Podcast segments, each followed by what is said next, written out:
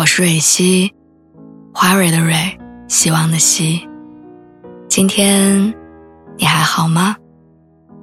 你可以在微信公众号和微博中搜索“蕊希”，每天晚上我都会用一段声音陪你入睡。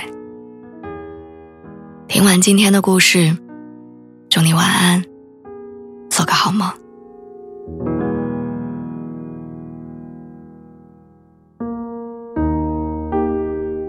都说唐僧西天取经很难，要经历九九八十一难才能取得真经，修真成佛。但现实生活当中似乎更难。即使经历了九九八十一难，也未必能获得想要的幸福。我有一个朋友，去年结婚，今年三月份的时候宝宝出生，他整个人肉眼可见的疲惫苍老。上个月我们一块儿吃饭的时候，他特别感慨，他说。结婚以后，我才知道生活有多难。以前单身的时候，觉得找到一个喜欢的人很难；遇到喜欢的人之后，感觉两个人的磨合很难。磨合好之后，又觉得筹备彩礼、嫁妆、结婚难。等好不容易结婚了，你才发现，真正的难还在后面。车贷、房贷的压力，孩子的孕育、抚养，老人的照料、赡养。都是人生的难题，随便一个就能把人压得喘不过气。那个时候才意识到，结婚前的种种艰难其实算不上什么。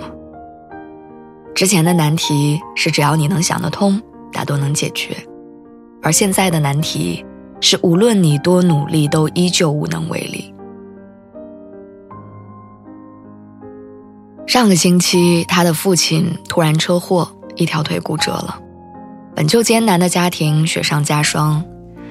母亲年纪大，身体本来就不好，不能一直待在医院里面照顾他的父亲，而他也因为孩子还小的缘故，不能守在父亲的身边。这大概就是他人生最灰暗又最无助的时刻。最崩溃的那天，他甚至在想说：要是没结婚就好了，甚至还能全新的。照顾父亲，可是生活没有重新选择的机会，她早已嫁为人妻，成为人母。不过很庆幸，她老公是一个很靠谱的男人，每天白天上班，晚上下了班就会接替他们在医院里守着。老人要上厕所、洗漱、换衣服，都是他一个人完成的。老人躺下之后呢，他又帮忙把内衣裤和尿盆都洗了。坦白说，这些事情可能即使是亲生的儿女都不一定能做得到，但他每天不嫌脏不嫌累，还总安慰岳父岳母要放宽心，好好休养。所以那个时候，他突然明白了一句话，说一个好的伴侣可以减轻一半的人生疾苦。也许人的这一生就是注定要经历很多的风雨。工作的迷茫，梦想的破灭，婚姻的坎坷，身体的疾病，他们会像一层又一层的巨浪拍打过来。但是有一个爱的人在身边，至少能帮助你分担一半的风雨，而剩下的那一半，你们也会一起面对。有一部纪录片叫做《生机无限》，有一个故事看哭了很多人。八十三岁的老人庞德生半夜一个人颤颤巍巍地把昏迷的老伴儿送到急诊。当被医生问到有没有其他家属的时候，老人支支吾吾地回答说：“呃，三个孩子都在西安。”那一刻，突然觉得鼻子一酸，因为老人的子女和大多数的我们一样，在外地打拼工作。留下两个老人在家里互相照料，相依为命。有一天，其中一个人突然倒下，另一个人必须扛住所有的情绪，照顾好对方，还有自己。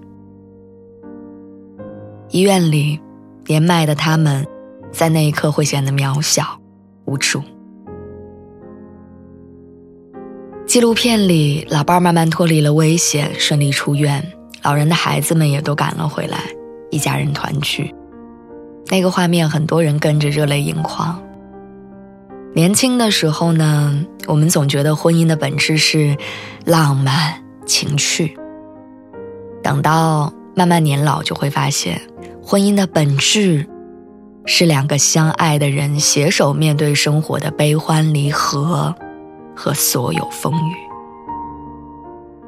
有人问你粥可温，有人与你立黄昏。杨澜讲过一段话。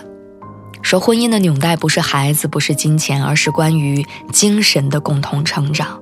那是一种伙伴的关系，在最无助和软弱的时候，在最沮丧跟落魄的时候，有他托起你的下巴，扳直你的脊梁，命令你坚强，并且陪伴你左右。